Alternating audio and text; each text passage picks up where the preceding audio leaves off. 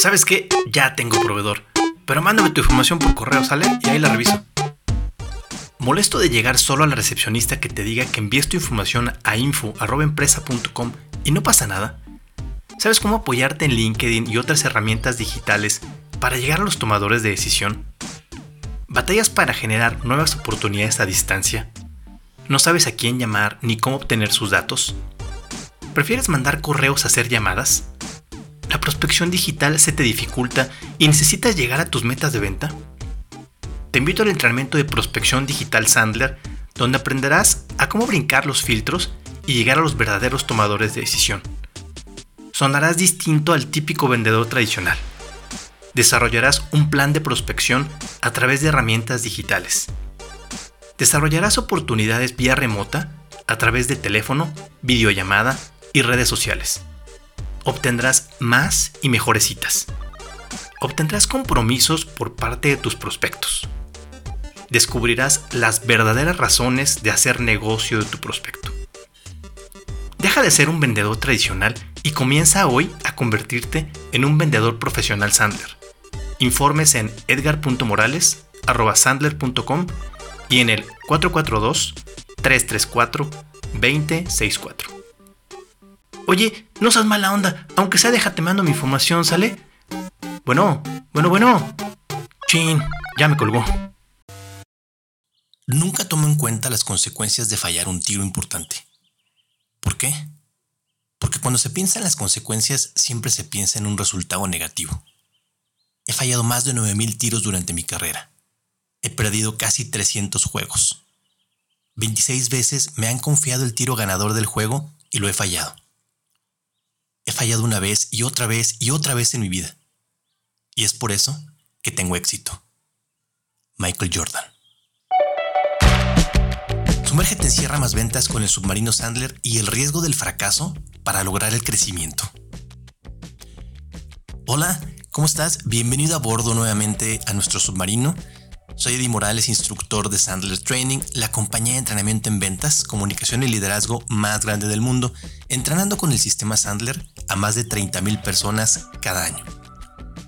Aquí encontrarás las técnicas, actitudes y comportamientos necesarios de acuerdo a la metodología de Sandler para que dejes de ser ese vendedor en Sandler que le decimos vendedor tradicional y te conviertas en un vendedor profesional. Incluso que si no te sientes orgulloso de ser vendedor, te sientas orgulloso de serlo.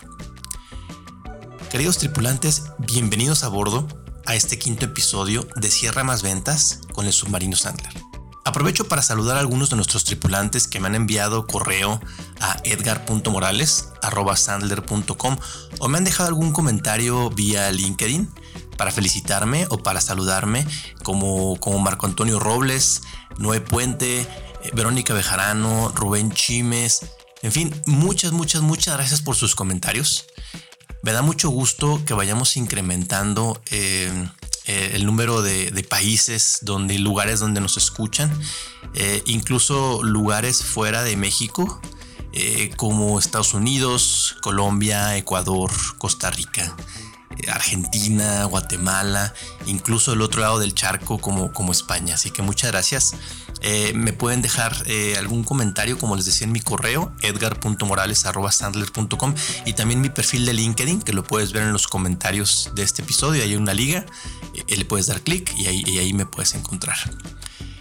Gracias a los que me han calificado con 5 estrellas y si aún no lo has hecho, pues agradeceré mucho lo hagas y si gustas compartir este podcast, pues encantado, encantado.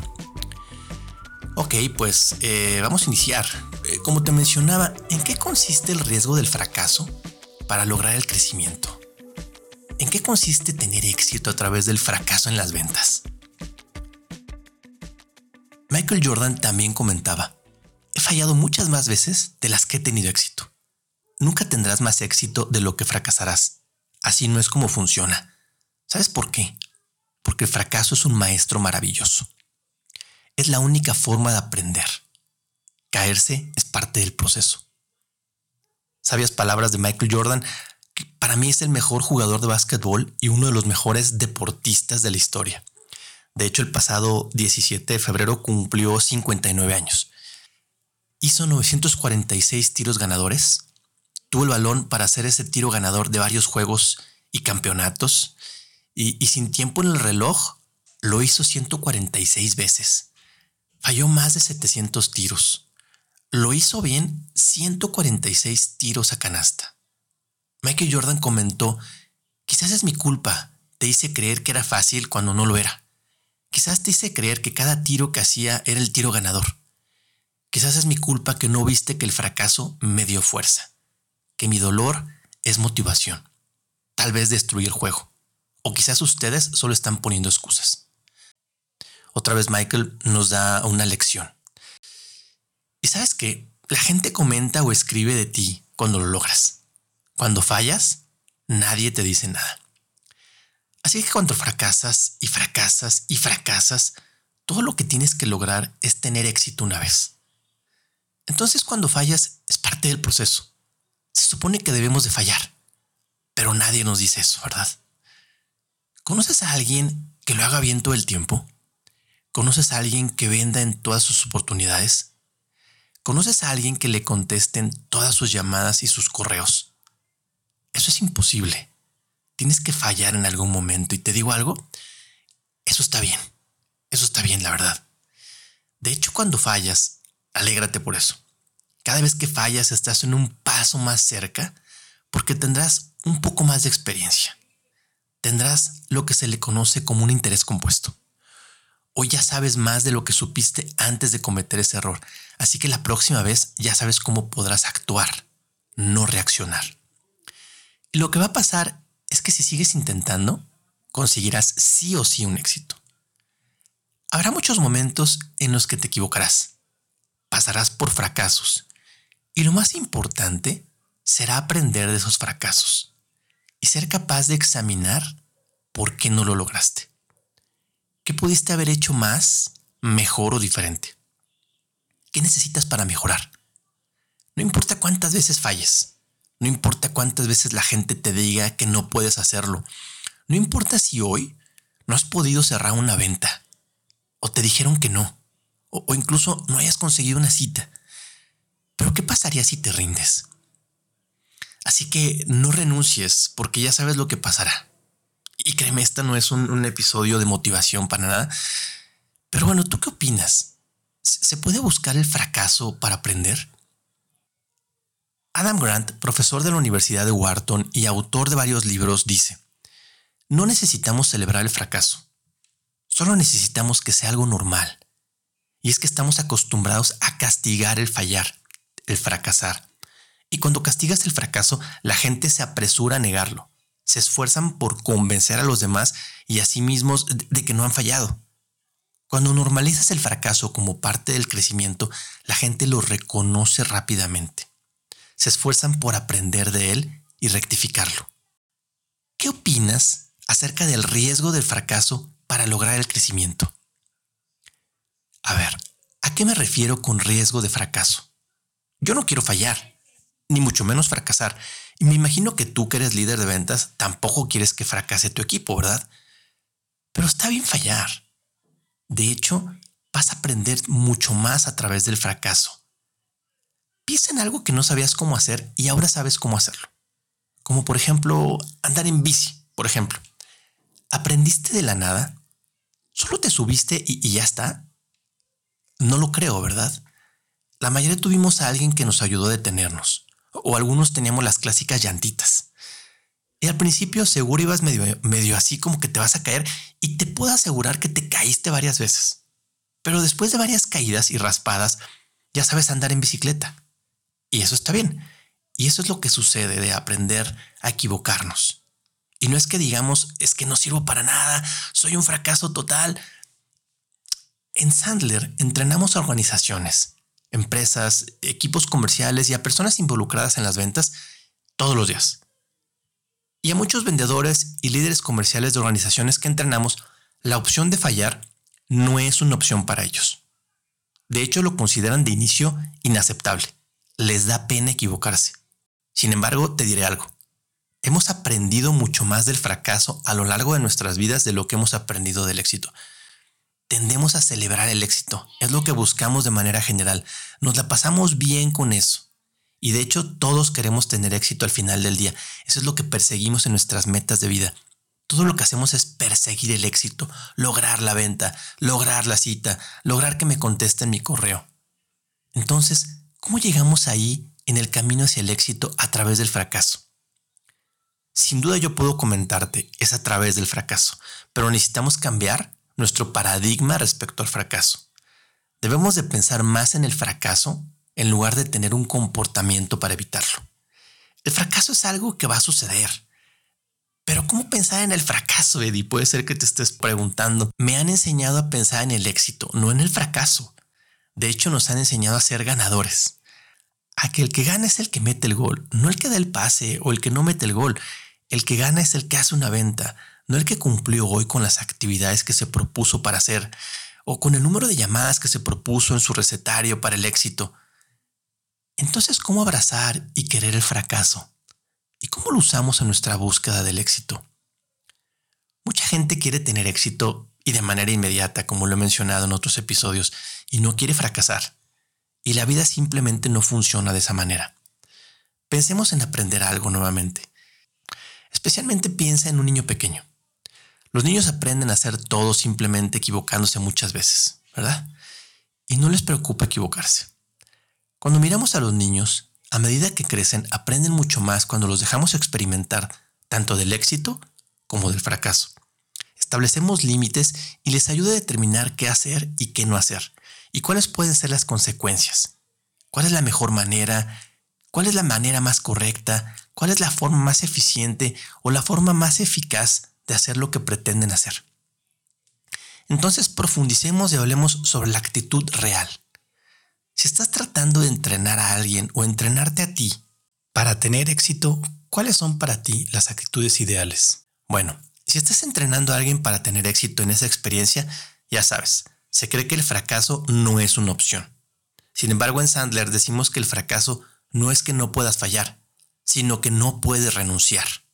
Así que el fracaso, el fracaso para mí es nunca renunciar.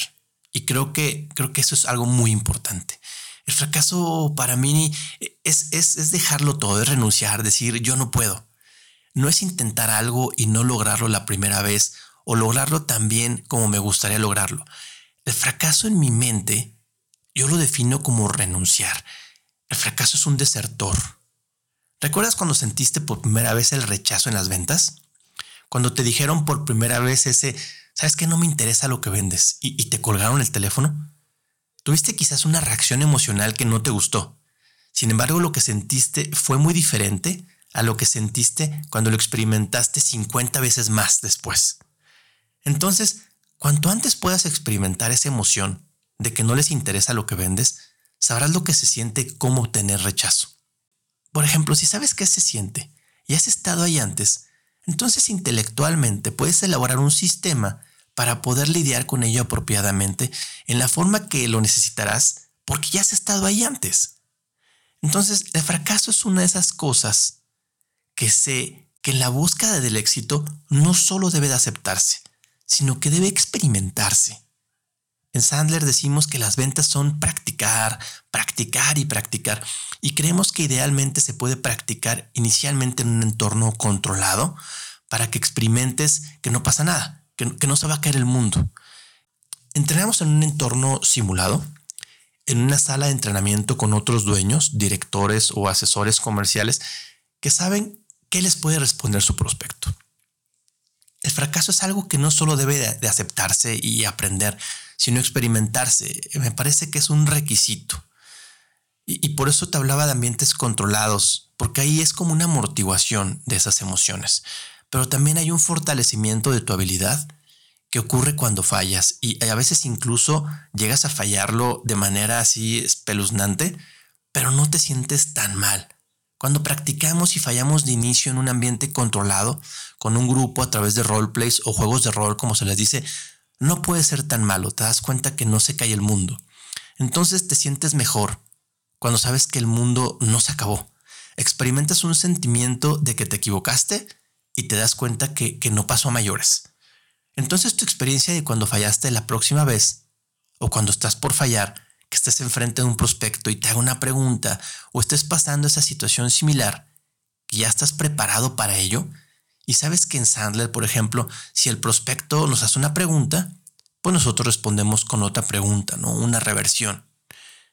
No solo tuviste la actitud como si volviera a pasar, ¿no? Ya lo has experimentado tantas veces y ahora sabes cómo prevenirlo en lugar de tomarte por sorpresa. Y esa es la clave, si ya lo has experimentado. Ahora ya sabes qué hacer.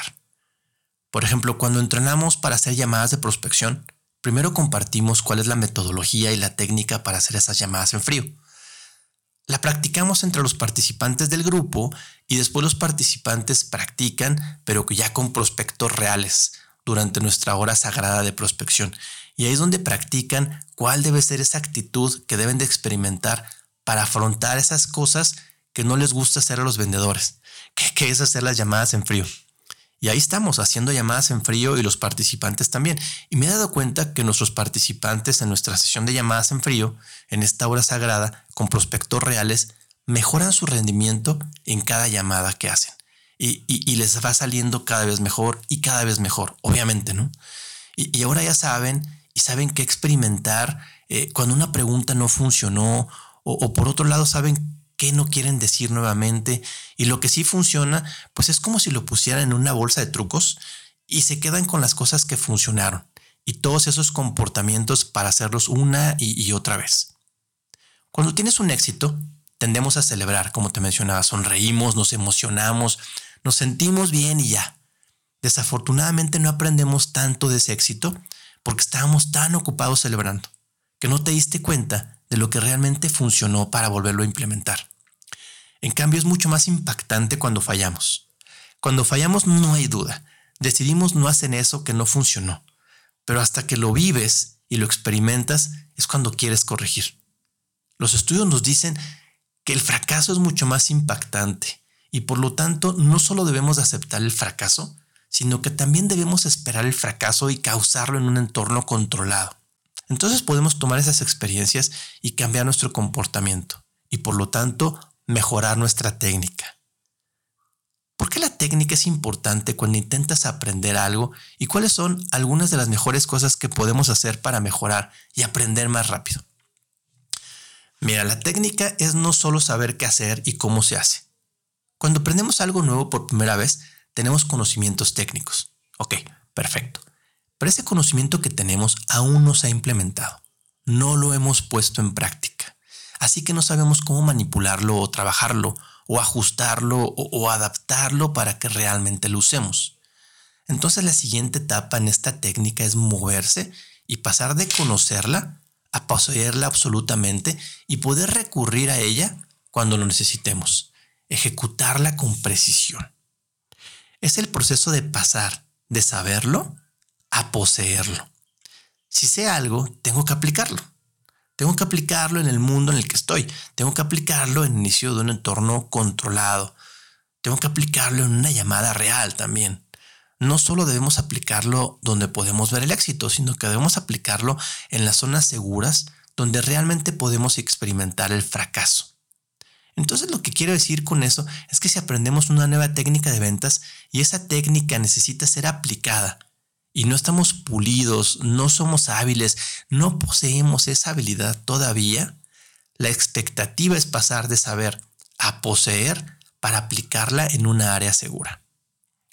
Esas experiencias en las que no arriesgamos todo el negocio, donde no nos arriesgamos, no ponemos en riesgo una cuenta extremadamente importante de último momento, lo experimentamos tal vez desde el principio en las primeras etapas, pero puede ser un entorno seguro como un salón de clases, como te mencionaba, un entorno de juego de roles para que podamos resolver los problemas.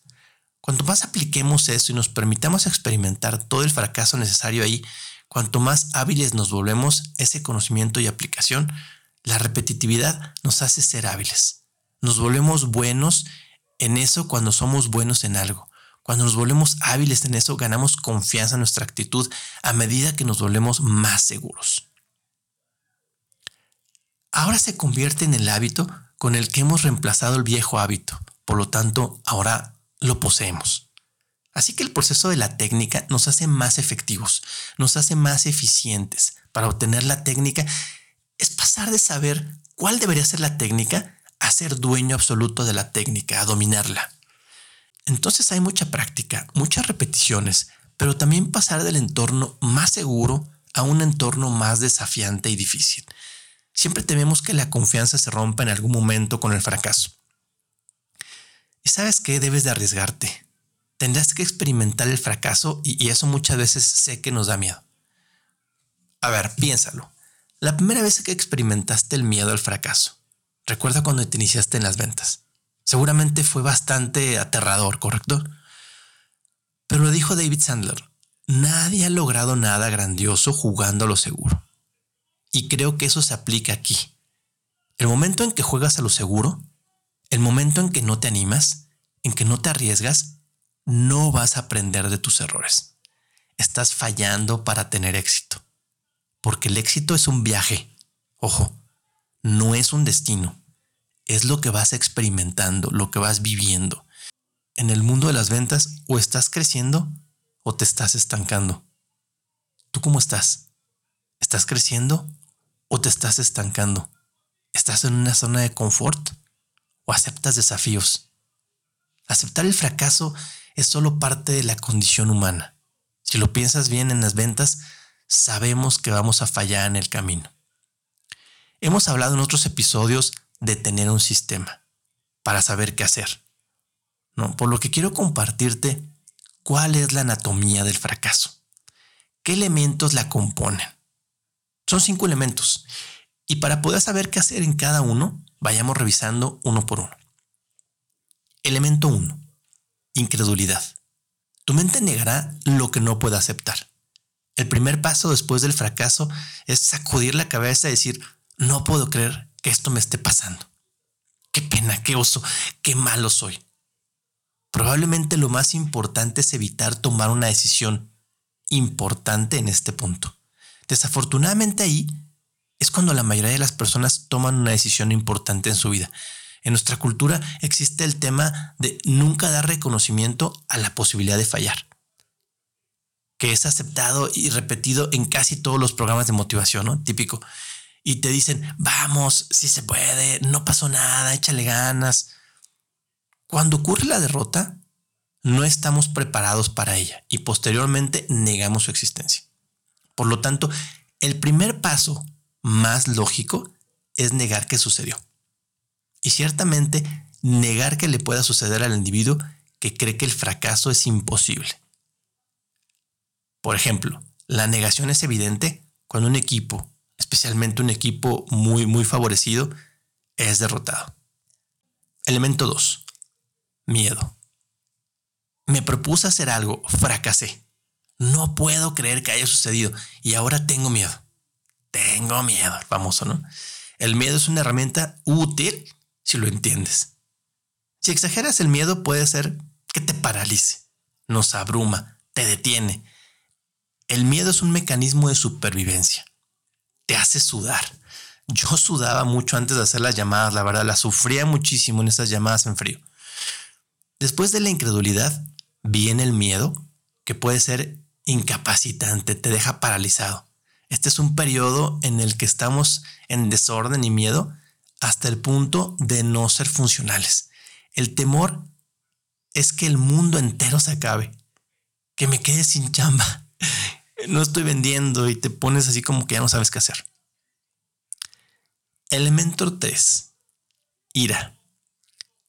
¿Crees que el mundo se está desmoronando y te enojas? Este no es el momento de tomar una decisión importante sobre la vida. En algún momento, después de la ira, debes de aceptar lo que pasó y ser realista sobre lo que está pasando. Toda la frustración se acumula y la energía se desvía hacia la ira, hacia el enojo. Por lo general la ira se dirige a una situación fuera del área de falla. Las cosas más pequeñas pueden desencadenar torrentes de ira te enojas de cómo otros compañeros, por ejemplo, sí están vendiendo y tú no. Te enojas y les echas la culpa o, te quejas de todo y dices que los demás son los que tienen la culpa. Tu empresa, la crisis, la pandemia, tu jefe, todo. Todo te causa enojo. Elemento 4. Aceptación. Acepta la responsabilidad de tus fracasos. Ahora eres capaz de estar en contacto con los sentimientos y la realidad. Después de un tiempo, la ira se calma y el individuo o tú comienzas a aceptar el hecho de que fracasaste. Es muy importante que, que, que, que aceptes tu responsabilidad por el fracaso. Hay muchos que ni siquiera llegan aquí y no aceptan y no quieren aceptar que no hay malos prospectos, sino malos vendedores. Así decimos en Sandler. Elemento 5. Desesperación. La realidad ha regresado. Y la desesperación viene con ella. Y te sientes incómodo al respecto. Junto con la aceptación viene un sentimiento de desesperación. Gran parte del tiempo la aceptación y la desesperación ocurren simultáneamente. Te sientes mal, pero has aceptado el hecho del fracaso y reconoces que es hora de seguir adelante. Te hago algunas preguntas para que reflexiones. ¿Los fracasos dentro del grupo son personales o profesionales? ¿Cómo se pueden mejorar? ¿Se pueden manejar los fracasos personales de manera diferente a los fracasos profesionales? Ahora bien, esos fueron los elementos. Sin embargo, si hemos dicho que debemos aprender del fracaso, pues ¿cuáles son las lecciones del fracaso? Como dice David Sandler, nada de este proceso es divertido. Sin embargo, no es motivo para destrozar objetivos o planes del juego. Deja que el proceso funcione. El momento más doloroso es durante los primeros momentos. El tiempo ayudará a que el proceso funcione por sí mismo. Tú podrás seguir adelante una vez más. No tomes decisiones importantes en tu vida mientras atraviesas el proceso del fracaso. El fracaso es parte de la experiencia humana. Si lo reconocemos y aprendemos de él, podemos lograr más. Lección del fracaso número uno. Aprende a comprenderte a ti mismo.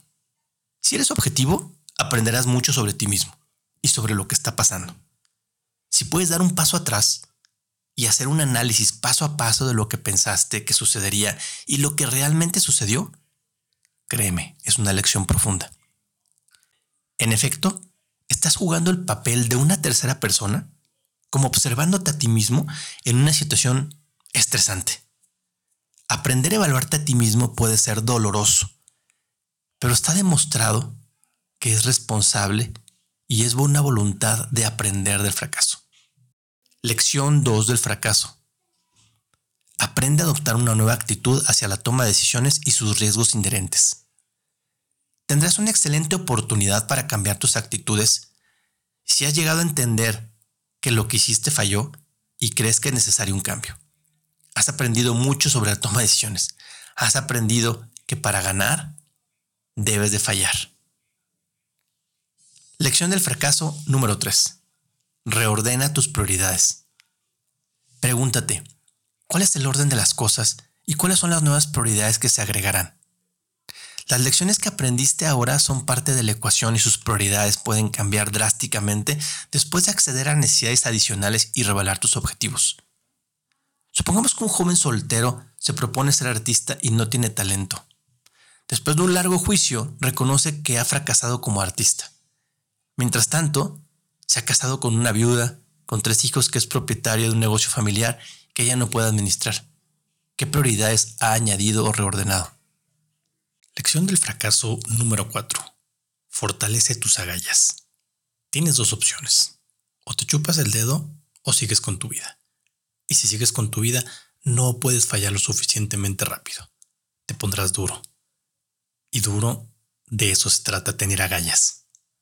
Sandler no alienta el fracaso, sino que enfatiza su creencia de que el fracaso va a suceder y que tiene valor como dispositivo de aprendizaje.